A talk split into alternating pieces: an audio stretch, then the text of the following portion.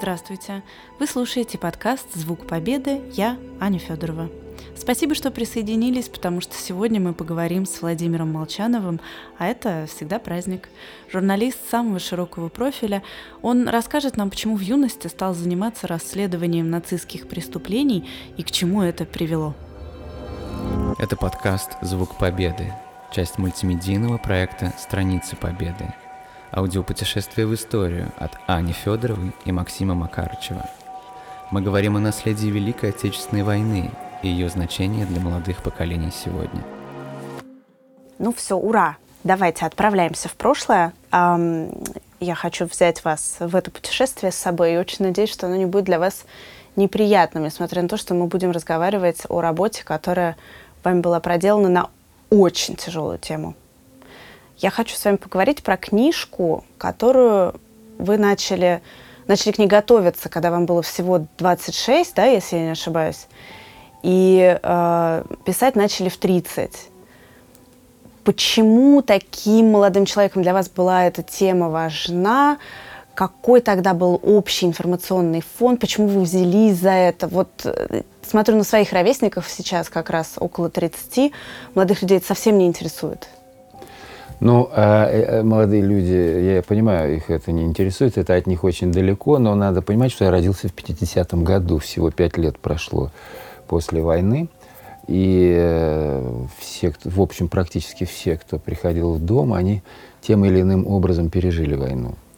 Э, кто-то был на фронте, папа мой был музыкантом там на фронте, э, папа работал с эм, потрясающим э, кинорежиссером Станиславом Ростоцким, которого переехал танк на войне, он потерял ногу, папа писал музыку ко всем его фильмам, а Ростоцкий делал в основном антивоенный фильм.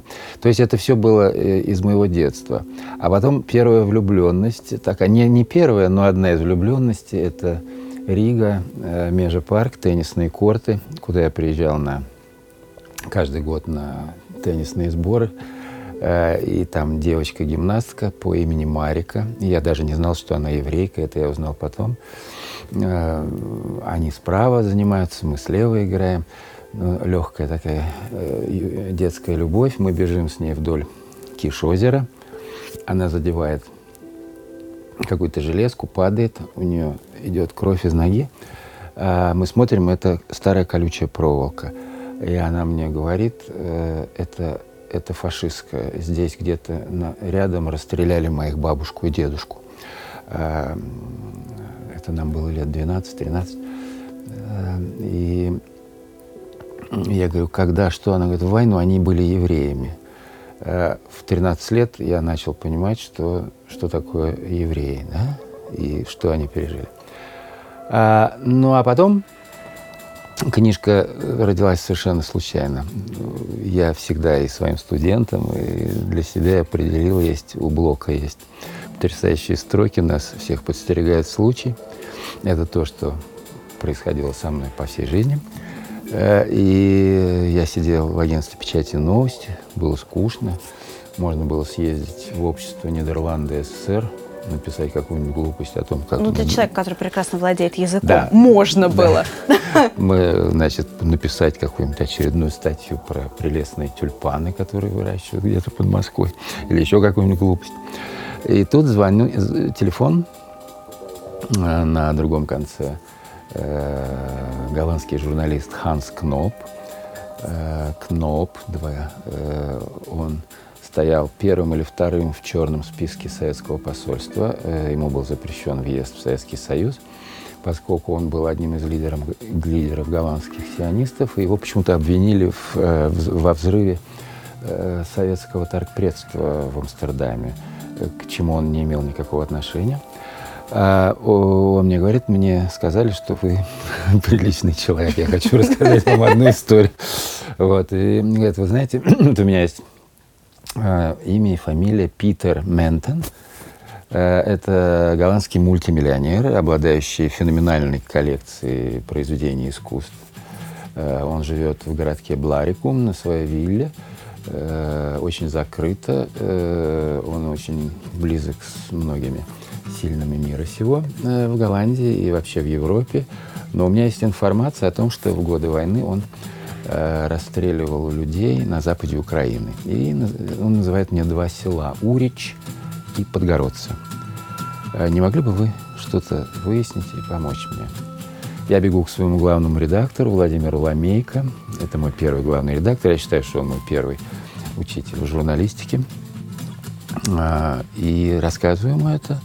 А он пережил блокаду ребенком. И он писал потрясающие статьи. Я у него учился вот именно его детские переживания. Он в блокаде, как на столе между ним и братом кусочек хлеба, который там они делят. Эм, Там очень не, не, с неочевидным вышли люди оттуда информации, которая нам сейчас непонятна уже, что люди стеснялись, что они были блокадниками. Вот эти дети, им казалось, что на них есть определенная стигма, что лучше об этом не рассказывать. Ну, может быть, это было когда-то. Я, я таких людей не встречал. Э, у меня прабабушка погибла, у меня вся мамина линия из из э, Санкт-Петербурга, Петрограда, Ленинграда. И э, все трагедии, в общем, связаны с этим городом. Прабабушка умерла э, в блокаду, дедушку там расстреляли в годы террора. Но это к делу не относится. И я рассказываю эту историю Ламей, Ламейка, и он, и он говорит, поезжай. И на утро у меня оформлена командировка, я сажусь в поезд, все, и на следующий день я во Львове, какой-то корпункт АПН, пожилой, как мне тогда оказалось, пожилой э, начальник этого корпункта АПН, водитель, мы садимся и начинаем искать эти села, которых на карте никто не может показать, где они находятся. В общем, мы два дня колесим э, вокруг Львова, э, проехали километров 500-600, ищем Урич, его нигде нет, никто не знает, и выезжаем вдруг какое-то очень красивое село на берегу реки Стры, горная река, это запад Украины, Прикарпатье. Э, я выхожу из машины, э, люди, селяне подходят ко мне с интересом, кто-то к ним приехал. Э, я начинаю рассказывать, говорю Питер Ментон, и вдруг такой гул. О, Петро, Петро, Петро. И через 15 минут мне выносят все свидетельства того, что Питер Ментон уничтожил угу. там около 200, Невероятно. 200 людей, включая его фотографии. И фотографии людей, которых он расстрелял. Ну, он не сам расстрелял, он командовал. У него когда-то там были земли, потом э, там это делились, все эти, они куда-то он убежал. Потом он вместе с гитлеровцами перешел уже в эсэсовской форме. В общем, я собрал за один день кучу свидетельств, масса фотографий приехал в Москву, позвонил Хансу Кнопу обратно, рассказал ему приблизительно это и сказал, что вот я пишу статью, и, скорее всего, она будет в «Комсомольской правде».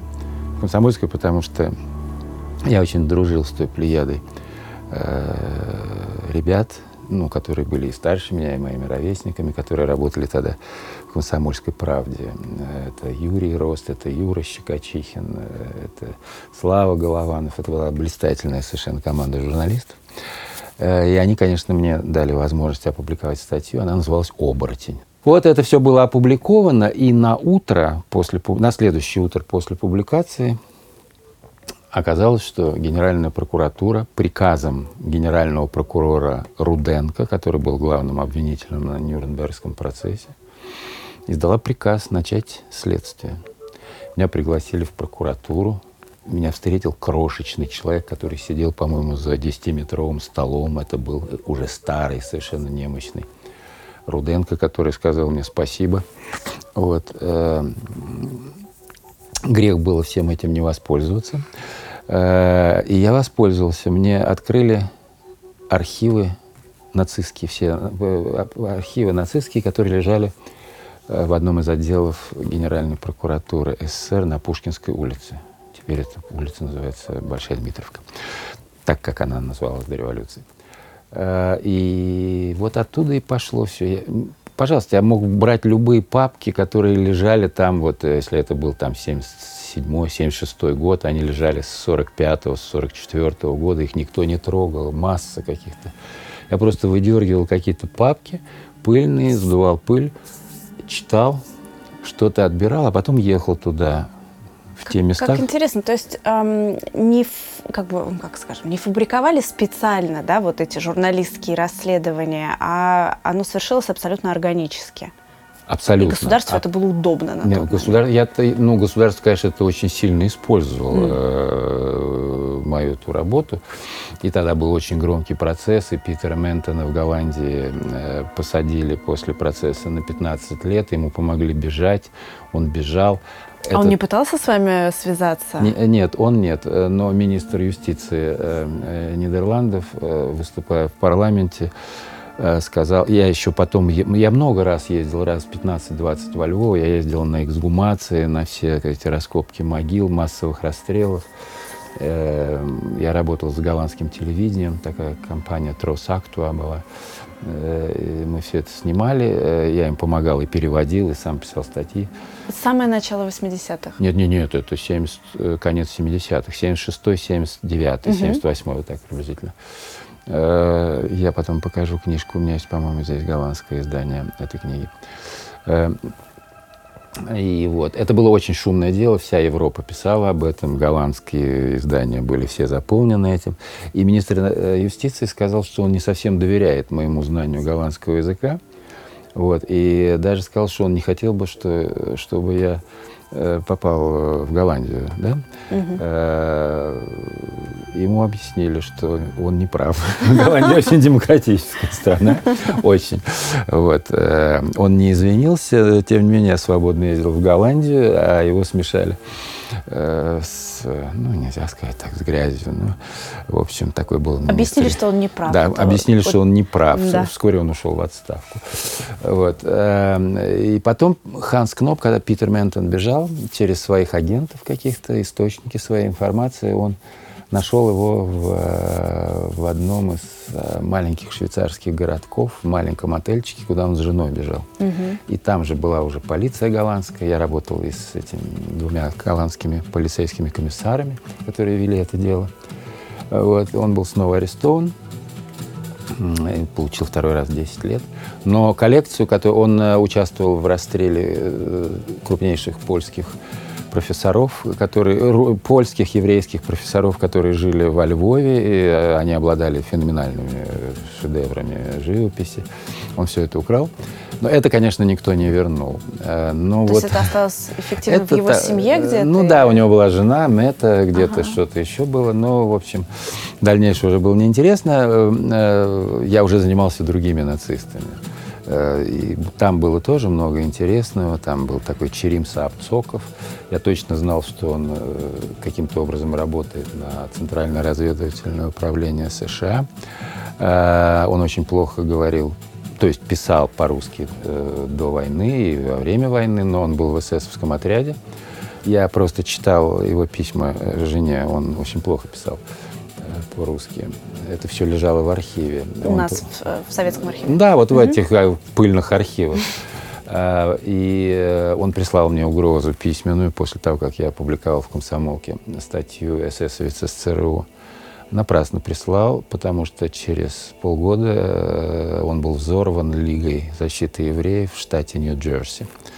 Вот, ему оторвало обе ноги, и он, по-моему, там же на месте умер, или потом, я не знаю. Но тогда это было очень такое, как сказать, э, это все было очень недавно, да, и все эти, этим очень жили многие. Вот. И когда я набрал массу материала, пришел в политиздат, меня, вернее, привел мой старший один товарищ, известный журналист, э, я показал им пару статей своих, и сказали, давайте, ждем. А вот, и я очень быстро написал эту книгу, не знаю, месяца за полтора.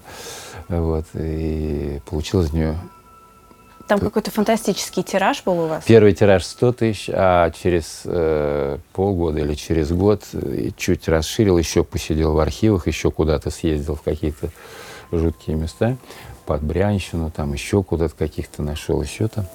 Вот. Э, и второй тираж был 150 тысяч. А, и... Я вот, мы сидим у вас, у вас очень уютно. Я не знаю, услышать это сложно, но просто поверьте мне. И я смотрю на, на издания на разных языках. Вы на Вы помните, на скольких языках она вышла тогда? Нет, не помню, но помню на английском, на французском, на испанском, на украинском. Э, Не помню еще. Да, еще что-то было финское, по-моему. Даже просто когда вы про Это издательство. «Прогресс». выступ- э, Такое было издательство, где переводили книги э, и на русский, и с русского, и они издавали. Э, Это уже без моего участия происходило.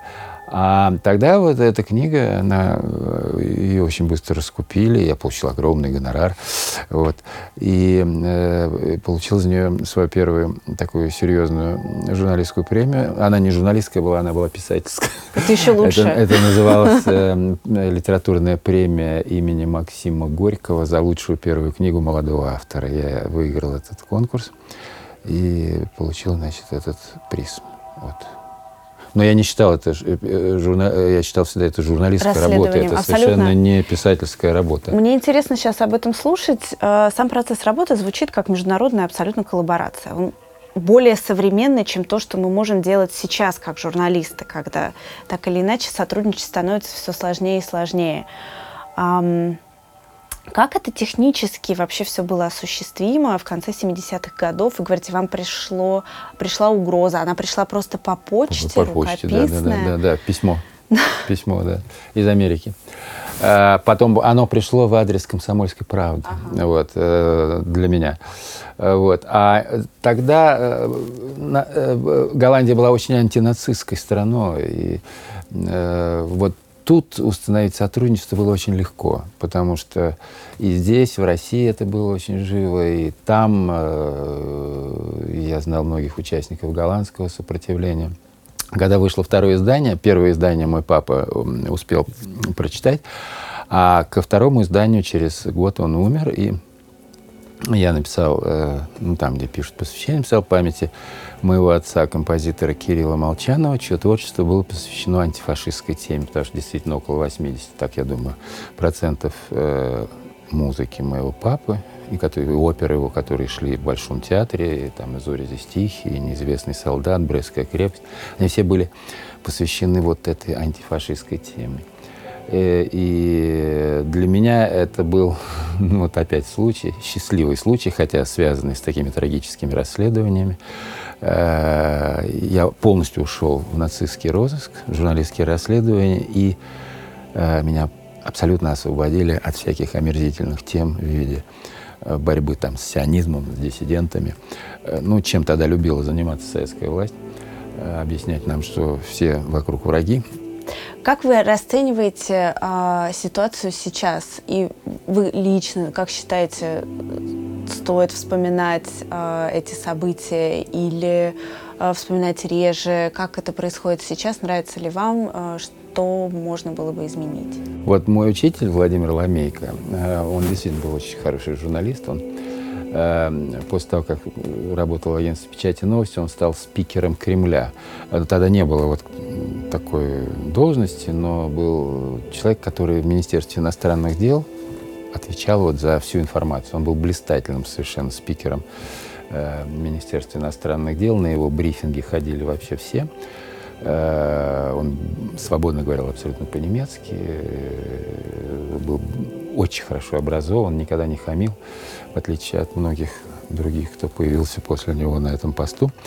Потом он был послом в ЮНЕСКо. Э, Он написал один очерк, я не помню, как он назывался, в, в той же книжке был и мой очерк, связанный с, с какими-то военными э, расследованиями. И его очерк назывался э, «Русскому вспоминать о войне тяжело, но помнить о ней надо». Вот это я для себя всегда э, вот, держу при себе. И так я и воспитывал дочь. э, И вот пытаюсь воспитывать внука, который, в общем, уже, естественно, не понимает, э, что такое та война. Для него, для их поколения... э, Митя вырос уже да. с айфоном, можно Ну сказать. да, в руке конечно, для, даже не только для их, но и для более старшего поколения это война. Но это как для меня там что-то 1812 год война, поскольку мы живем вот в деревне, где вся эта война и проходила, рядышком Бородино находится, все эти битвы. Вот приблизительно так вот мы. Спасибо вам огромное за, здоровье, за мнение. за всю информацию Вот. и за чудесный опыт прочтения тяжелейшей книги. А ты ее прочитала? А то. Ну что ты, надо же. Спасибо.